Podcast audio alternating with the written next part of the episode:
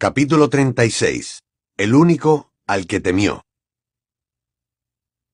No se ha ido, bramó Harry. No lo creía, no quería creerlo. Harry seguía forcejeando con Lupin con toda la fuerza que le quedaba, pero Lupin no lo entendía. Había gente escondida detrás de aquella especie de cortina. Harry la había oído susurrar la primera vez que había entrado en la habitación. Sirius estaba escondido sencillamente, estaba oculto detrás del velo. Sirius. gritó. Sirius. No puede volver, Harry, insistió Lupin.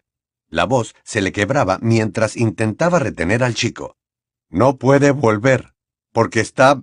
Mm, no está muerto, rugió Harry. Sirius. Alrededor de Harry reinaba una gran agitación y surgían destellos de nuevos hechizos, pero era un bullicio sin sentido. Aquel ruido no tenía ningún significado para él, porque ya no le importaban las maldiciones desviadas que pasaban volando a su lado, no le importaba nada. Lo único que le interesaba era que Lupin dejara de fingir que Sirius, que estaba al otro lado del viejo velo, tan solo a unos palmos de ellos, no saldría de allí en cualquier momento, echándose hacia atrás el pelo negro, deseoso de volver a entrar en combate. Lupin alejó a Harry de la tarima, pero él, que no apartaba los ojos del arco, no entendía por qué Sirius lo hacía esperar tanto, y empezaba a enfadarse. Sin embargo, mientras seguía intentando soltarse de Lupin, a Harry se le ocurrió pensar que hasta entonces su padrino nunca lo había hecho esperar. Su padrino siempre lo había arriesgado todo para verlo, para ayudarlo. La única explicación posible a que Sirius no saliese de detrás del arco cuando Harry lo llamaba a voz en cuello como si su vida dependiera de ello, era que no podía regresar, que era verdad que estaba... Dumbledore tenía a casi todos los otros mortífagos agrupados en el centro de la sala, aparentemente inmovilizados mediante cuerdas invisibles. Ojoloco Moody había cruzado la sala arrastrándose hasta donde estaba caída Tonks e intentaba reanimarla. Detrás de la tarima todavía se producían destellos de luz, gruñidos y gritos. Kingsley avanzó hacia adelante para relevar a Sirius en el duelo con Bellatrix. ¡Harry! Neville había bajado uno a uno los bancos de piedra hasta llegar a donde estaba su compañero, que ya no peleaba con Lupin, quien de todos modos seguía sujetándole el brazo, por si acaso. Harry, lo siento mucho, dijo Neville. Todavía agitaba las piernas de modo incontrolable. Ese hombre, Sirius Black, ¿era amigo tuyo? Harry asintió con la cabeza. Ven aquí, le indicó Lupin a Neville con voz queda, y apuntando con la varita a sus piernas, dijo Finite. Así cesó el efecto del hechizo. Neville, por fin, pudo poner los pies en el suelo y sus piernas dejaron de moverse. Lupin estaba muy pálido. Vamos, vamos a buscar a los demás. ¿Dónde están, Neville? Mientras preguntaba eso, Lupin fue apartándose del arco. Daba la impresión de que cada palabra que pronunciaba le causaba un profundo dolor. Están todos allí, afirmó Neville. A Ron lo ha atacado un cerebro, pero creo que está bien, y Hermione continúa inconsciente, pero le hemos encontrado el pulso. Entonces se oyó un fuerte golpetazo y un grito detrás de la tarima. Harry vio que Kingsley caía al suelo aullando de dolor. Bellatrix Lestrange empezó a huir pero Dumbledore se dio la vuelta y le lanzó un hechizo que ella desvió para luego comenzar a subir por las gradas. No, Harry, gritó Lupin, pero él ya se había soltado de Lupin, que había bajado la guardia. Ha matado a Sirius, rugió Harry. Ha sido ella. Voy a matarla. Echó a correr y trepó por los bancos de piedra. Todos lo llamaban, pero no les hizo caso. El borde de la túnica de Bellatrix se perdió de vista, pero Harry entró tras la mortífaga en la sala del tanque de cerebros. Bellatrix giró la cabeza, lanzó una maldición, y el tanque se elevó por los aires y se inclinó.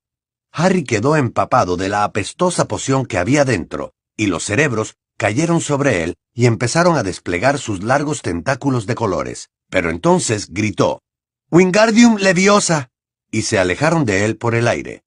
Resbalando y dando traspiés, el chico se precipitó hacia la puerta, saltó por encima de Luna, que gemía en el suelo, por encima de Ginny, que dijo, Harry, ¿qué? Por encima de Ron, que soltó una débil risita, y por encima de Hermione, que seguía inconsciente. Abrió de un tirón la puerta que daba a la sala circular negra y vio que Bellatrix desaparecía por una de las puertas. Harry alcanzó a distinguir, más allá de la figura de la mujer, el pasillo que conducía a los ascensores. Echó a correr de nuevo, pero la mortífaga había cerrado al salir y la pared ya había comenzado a rotar. Una vez más, Harry se vio rodeado de los haces de luz azul de los candelabros. ¿Dónde está la salida? gritó desesperado, cuando la pared volvió a detenerse. ¿Dónde está la salida? Fue como si la habitación estuviera esperando que Harry formulara aquella pregunta. La puerta, que tenía justo detrás, se abrió de par en par, y Harry vio el pasillo de los ascensores que se extendía ante él, con las antorchas encendidas pero vacío. Atravesó la puerta rápidamente. Entonces oyó que un poco más allá un ascensor traqueteaba. Recorrió veloz el pasillo, dobló la esquina y dio un puñetazo en el botón para llamar otro ascensor. Este descendió produciendo un ruido metálico. Luego la reja se abrió. Harry se metió dentro y golpeó el botón del atrio. Las puertas se cerraron y el ascensor empezó a subir. Harry salió antes de que la reja se hubiera abierto por completo y observó lo que lo rodeaba. Bellatrix casi había llegado al ascensor de la cabina telefónica que estaba al final del vestíbulo, pero miró hacia atrás cuando Harry iba a toda velocidad hacia ella, y entonces le lanzó otro hechizo. Harry se escondió detrás de la fuente de los hermanos mágicos. El hechizo pasó rozándolo, y al dar contra las rejas de oro labrado que había al fondo del atrio, produjo un sonido de campanas. No se oían más pasos. Bellatrix había dejado de correr. Harry se agachó detrás de las estatuas y aguzó el oído. ¡Sal, pequeño Harry, sal! gritó Bellatrix, imitando una voz infantil que rebotó contra el brillante suelo de madera. ¿Para qué me buscas, si no? Creía que habías venido para vengar a mi querido primo. Así es, chilló Harry, y su respuesta se repitió por la sala como un eco fantasmagórico. Así es, así es, así es. Ah, ¿lo querías mucho, pequeño Potter? Harry notó que lo invadía un odio que jamás había sentido. De un salto salió de detrás de la fuente y bramó. ¡Crucio! Bellatrix gritó. El hechizo la había derribado, pero no se retorcía ni chillaba de dolor como había hecho Neville. Volvió a levantarse, jadeante. Había parado de reír. Harry se refugió otra vez detrás de la fuente dorada. El contrahechizo de la mortífaga dio en la cabeza del apuesto mago, que se desprendió de la estatua y fue a parar unos seis metros más allá, arañando el suelo de madera. Nunca habías empleado una maldición imperdonable, ¿verdad, chico? gritó Bellatrix, que había abandonado aquella entonación infantil. Tienes que sentirlas, Potter. Tienes que desear de verdad causar dolor, disfrutar con ello. La rabia sin más no me hará mucho daño. Voy a enseñarte cómo se hace, ¿de acuerdo? Voy a darte una lección. Harry caminaba sigilosamente hacia el otro lado de la fuente, cuando Bellatrix gritó ¡Crucio! y tuvo que agacharse otra vez, mientras uno de los brazos del centauro, el que sostenía el arco, saltaba por los aires y aterrizaba con un fuerte estrépito en el suelo, a poca distancia de la dorada cabeza del mago. No vas a poder conmigo, Potter. bramó la mortífaga. Harry oyó que ella se movía hacia la derecha para apuntarle bien. Mientras tanto, él rodeó la estatua en la dirección opuesta y se agachó detrás de las patas del centauro, manteniendo la cabeza a la altura de la del elfo doméstico. Era y sigo siendo la servidora más leal del Señor Tenebroso. Él me enseñó las artes oscuras y conozco hechizos poderosísimos con los que tú, patético mocoso, no puedes ni soñar en competir. Desmayus, gritó Harry. Había llegado, paso a paso, hasta donde estaba el duende, que sonreía al recién decapitado mago, y había apuntado a la espalda de Bellatrix mientras ella se asomaba por el otro lado de la fuente. La mortífaga reaccionó tan deprisa que Harry apenas tuvo tiempo de agacharse. ¡Protego! El haz de luz roja del hechizo aturdidor de Harry rebotó y se dirigió contra él. Harry retrocedió para protegerse detrás de la fuente, y una oreja del duende saltó por los aires. Te voy a dar una oportunidad, Potter. gritó Bellatrix. Entrégame la profecía, lánzamela rodando por el suelo y quizá te perdone la vida. Pues tendrá que matarme porque ya no la tengo, chilló Harry, y mientras pronunciaba aquellas palabras, notó un intenso dolor en la frente. Volvía a arderle la cicatriz, y sintió que lo invadía un sentimiento de ira que no estaba relacionado con su propia rabia. Y él lo sabe, añadió Harry, soltando una risotada que no tenía nada que envidiar a las de Bellatrix. Su querido amigo Voldemort sabe que la profecía se ha perdido. No creo que esté muy contento con usted, ¿eh? ¿Cómo? ¿Qué dices? chilló la mortífaga, y por primera vez su voz transmitía miedo. La profecía se ha roto cuando intentaba ayudar a Neville a subir las gradas. ¿Cómo cree que le sentará eso a Voldemort? Notaba fuertes punzadas en la cicatriz. Le dolía tanto que se le estaban llenando los ojos de lágrimas. ¡Eso es mentira! exclamó Bellatrix gritando, pero ahora Harry percibía el terror detrás de la rabia. ¡La tienes tú, Potter! ¡Y vas a dármela ahora mismo! ¡Aquio profecía! ¡Aquio profecía! Harry volvió a reír, porque sabía que eso la pondría furiosa. Pero su dolor de cabeza aumentaba de tal modo que creyó que le estallaría el cráneo. Mostró una mano vacía por detrás del duende, al que solo le quedaba una oreja. La movió y la escondió rápidamente cuando la mortífaga le lanzó otro haz de luz roja. No tengo nada, gritó Harry. No tengo nada que entregarle. La profecía se ha roto y nadie ha oído lo que ha dicho. Explíqueselo a su amo. ¡No! aulló ella. No es verdad. Estás mintiendo. Lo he intentado. Amo, lo he intentado. No me castigue. Gasta saliva inútilmente, exclamó Harry, y cerró fuertemente los ojos para combatir el dolor de la cicatriz más espantoso que nunca. Él no puede oírla. Ah, no, poder, dijo una voz fría y aguda. Harry abrió los ojos. Alto, delgado, tocado con una capucha negra. El aterrador rostro con rasgos de serpiente era blanco y demacrado, y unos ojos rojos con sendas rendijas por pupilas miraban atentamente a Harry. Lord Voldemort había aparecido en medio del vestíbulo y apuntaba con su varita al muchacho, que se había quedado petrificado. ¿Qué dices? ¿Que has roto mi profecía? preguntó Voldemort, con voz queda observando a Harry con ojos rojos y despiadados. No, Bella no miente. Veo la verdad mirándome desde dentro de su despreciable mente. Meses de preparación, meses de esfuerzo, y mis mortífagos han dejado que Harry Potter vuelva a desbaratar mis planes. Lo siento, amo. No lo sabía. Yo estaba peleando con el arimago Black. Gimoteó Bellatrix y se arrodilló a los pies de Voldemort mientras él se le acercaba lentamente. Amo, deberías saber que... Cállate, Bella le ordenó Voldemort con crueldad. Enseguida me encargaré de ti. ¿Acaso crees que he entrado en el Ministerio de Magia para escuchar tus penosas disculpas? Pero amo, él está aquí, está abajo. Voldemort no le prestó atención. A ti no tengo nada más que decirte, Potter, dijo sin inmutarse. Ya me has fastidiado bastante. Llevas demasiado tiempo incordiándome. Avada Kedavra.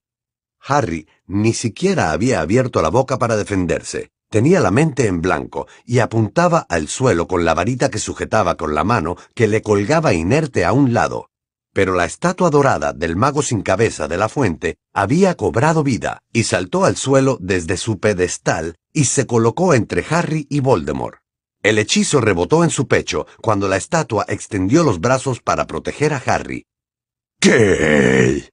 gritó Voldemort mirando a su alrededor, y entonces susurró Dumbledore. Harry miró hacia atrás con el corazón desbocado. Dumbledore estaba de pie frente a las rejas doradas. Voldemort levantó la varita y otro haz de luz verde golpeó a Dumbledore, que se dio la vuelta y desapareció en medio del revuelo de su capa. Al cabo de un segundo, apareció de nuevo detrás de Voldemort y agitó la varita apuntando a lo que quedaba de la fuente. Las otras estatuas también cobraron vida.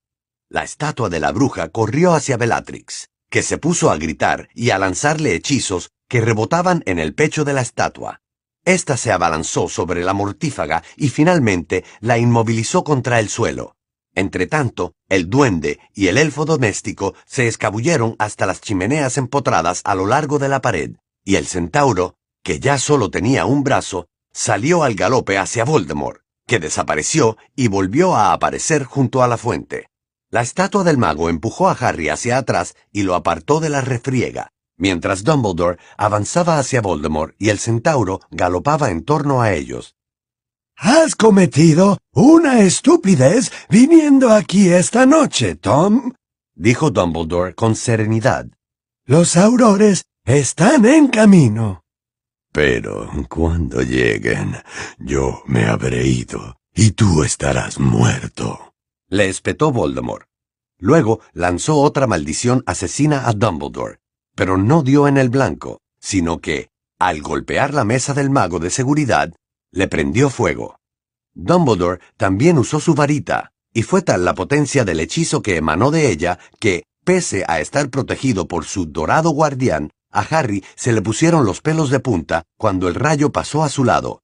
Esa vez, Voldemort se vio obligado a crear un reluciente escudo de plata para desviarlo.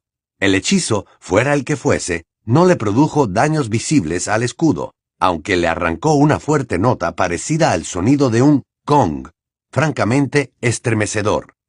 ¿No quieres matarme, Dumbledore? Le preguntó Voldemort, asomando los entrecerrados y rojos ojos por encima del borde del escudo. Estás por encima de esa crueldad, ¿verdad? Ambos sabemos que existen otras formas de destruir a un hombre, Tom, respondió Dumbledore, impasible, y siguió caminando hacia Voldemort, como si no temiera absolutamente nada, como si no tuviera ningún motivo para interrumpir su paseo por el vestíbulo. Reconozco que quitarte la vida no bastaría para satisfacerme. No hay nada peor que la muerte, Dumbledore, gruñó Voldemort. Te equivocas, replicó Dumbledore, que continuaba acercándose a Voldemort y hablaba con despreocupación, como si discutieran tranquilamente aquel asunto mientras se tomaban una copa. Harry se asustó al ver que Dumbledore caminaba como si tal cosa, expuesto, desprotegido. Quería gritarle algo para prevenirlo, pero su decapitado guardián seguía empujándolo hacia la pared y le impedía cualquier intento de asomarse por detrás de él.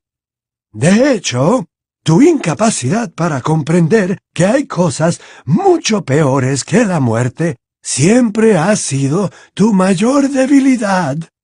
Otro haz de luz verde surgió de detrás del escudo de plata. Esta vez fue el centauro manco que galopaba delante de Dumbledore el que recibió el impacto y se hizo añicos. Pero, antes de que los fragmentos llegaran al suelo, Dumbledore echó hacia atrás su varita y la sacudió como si blandiera un látigo. Una larga y delgada llama salió de la punta y se enroscó alrededor de Voldemort, abrazando también el escudo.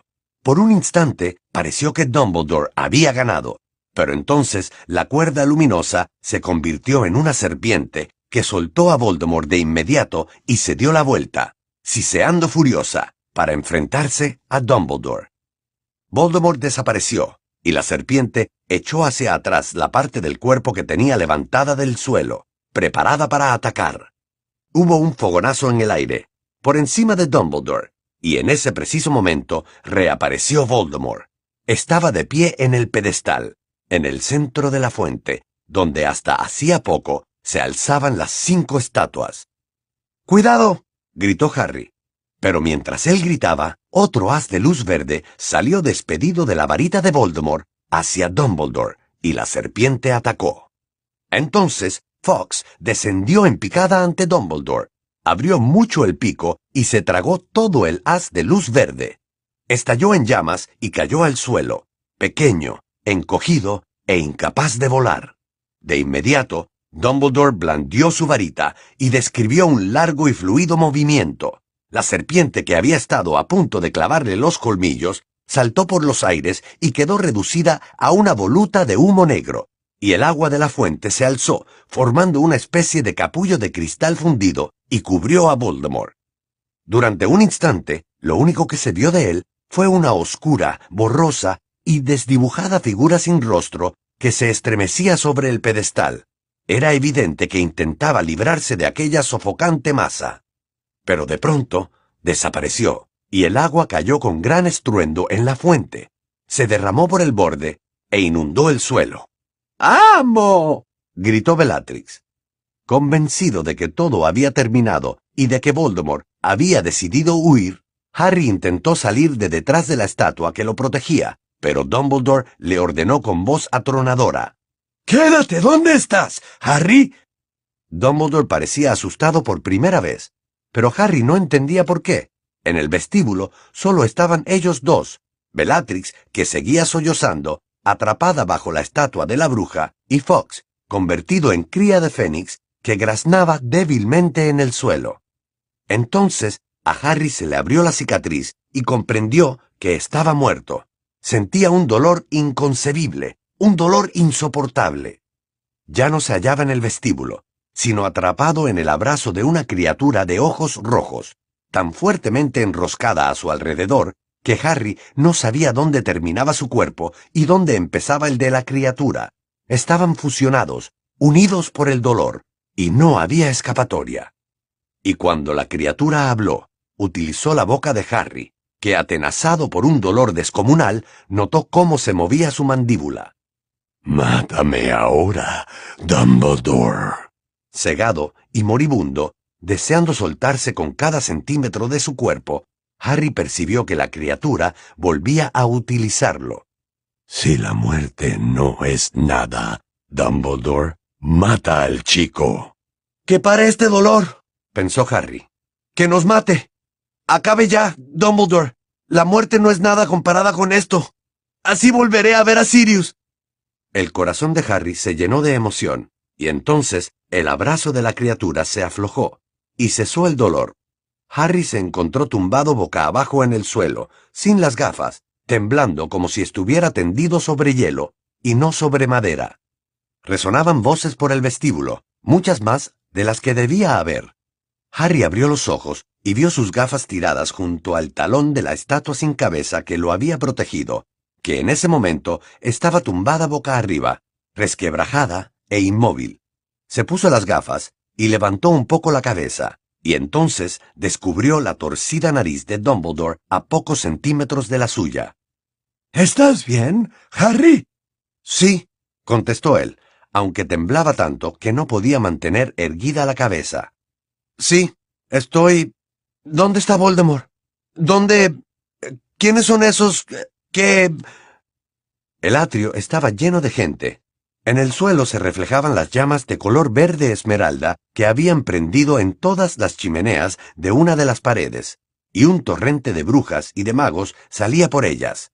Cuando Dumbledore lo ayudó a ponerse en pie, Harry vio las pequeñas estatuas de oro del elfo doméstico y del duende que guiaban a un atónito Cornelius Fudge. Estaba aquí, gritó un individuo, ataviado con una túnica roja y peinado con coleta, que señalaba un montón de trozos dorados que había en el otro extremo del vestíbulo, donde unos momentos antes había estado atrapada Bellatrix. Lo he visto con mis propios ojos, señor Fudge. Le juro que era quien usted sabe. Ha agarrado a una mujer y se ha desaparecido. Lo sé, Williamson, lo sé. Yo también lo he visto. Farfulló Fudge que llevaba una pijama bajo la capa a rayas delgadas y jadeaba como si acabara de correr una maratón. Por las barbas de Merlín, aquí, aquí, en el mismísimo Ministerio de Magia, eh, por todos los diablos, eh, eh, parece mentira, caramba, ¿cómo es posible? Si baja al Departamento de Misterios, Cornelius, sugirió Dumbledore, que parecía satisfecho con el estado en que Harry se encontraba, y dio unos pasos hacia adelante. Al hacerlo, varios de los recién llegados se percataron de su presencia, Unos cuantos levantaron las varitas, otros se quedaron pasmados. Las estatuas del elfo y del duende aplaudieron, y Fudge se llevó tal susto que sus pantuflas se levantaron un palmo del suelo. Encontrará a unos cuantos mortífagos fugados retenidos en la cámara de la muerte, inmovilizados mediante un embrujo antidesaparición que esperan a que decida qué hacer con ellos. Dumbledore, exclamó Fudge con perplejidad. Usted, eh, aquí, yo... Entonces miró salvajemente a los aurores que lo acompañaban y quedó clarísimo que estaba a punto de gritar Deténganlo. Cornelius, estoy dispuesto a luchar contra sus hombres y volver a ganar, anunció Dumbledore con voz atronadora.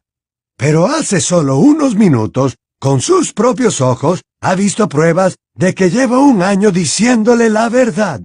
Lord Voldemort ha regresado, y en cambio hace doce meses que está usted persiguiendo al hombre equivocado. Ya es hora de que empiece a usar la cabeza. Yo, eh, no, bueno, balbuceó Fudge, y miró alrededor, como si esperara que alguien le dijera lo que tenía que hacer. Como nadie decía nada, añadió. Eh, muy bien, eh, Dawlish, eh, Williamson, bajen al departamento de misterios a ver. Dumbledore, usted Usted tendrá que contarme exactamente la fuente de los hermanos mágicos. ¿Qué ha pasado? añadió con una especie de gemido contemplando el suelo del atrio, por donde estaban esparcidos los restos de las estatuas de la bruja, el mago y el centauro. Ya hablaremos de eso cuando haya enviado a Harry a Hogwarts, dijo Dumbledore. ¿A Harry? Uh, ¿Harry Potter? Fudge se dio bruscamente la vuelta y se quedó contemplando a Harry, que todavía estaba pegado contra la pared, junto a la estatua caída que lo había protegido durante el duelo entre Dumbledore y Voldemort. ¿Qué hace él aquí? preguntó el ministro. ¿Qué... qué significa esto? Se lo explicaré todo cuando Harry haya regresado al colegio, repitió Dumbledore, y entonces se apartó de la fuente y se encaminó hacia el lugar donde había caído la cabeza dorada del mago. La señaló con la varita y musitó. ¡Portus! La cabeza emitió un resplandor dorado y tembló ruidosamente contra el suelo de madera durante unos segundos, y luego volvió a quedarse quieta. Eh, un momento, eh, Dumbledore, gritó Fudge, mientras aquel recogía la cabeza del suelo e iba hacia Harry. No tiene autorización para utilizar ese traslador. Eh, no puede hacer esas cosas delante del ministro de magia como si... Eh, como si...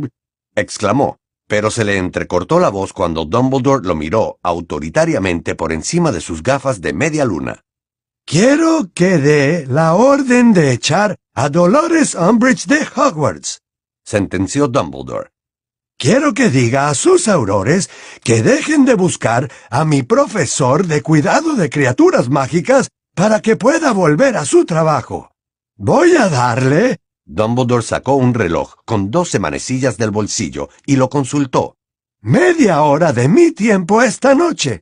Creo que con eso bastará para repasar los puntos más importantes de lo que ha ocurrido aquí. Después tendré que regresar a mi colegio si necesita usted más ayuda de mí, no dude en consultarme en Hogwarts. Por favor. Me llegarán todas las cartas dirigidas al director. Fudge miraba a Dumbledore con unos ojos más desorbitados que nunca. Tenía la boca abierta y su redondeado rostro estaba cada vez más sonrosado bajo el desordenado cabello gris. Yo, eh, usted... Eh, Dumbledore le dio la espalda. Toma este traslador, Harry.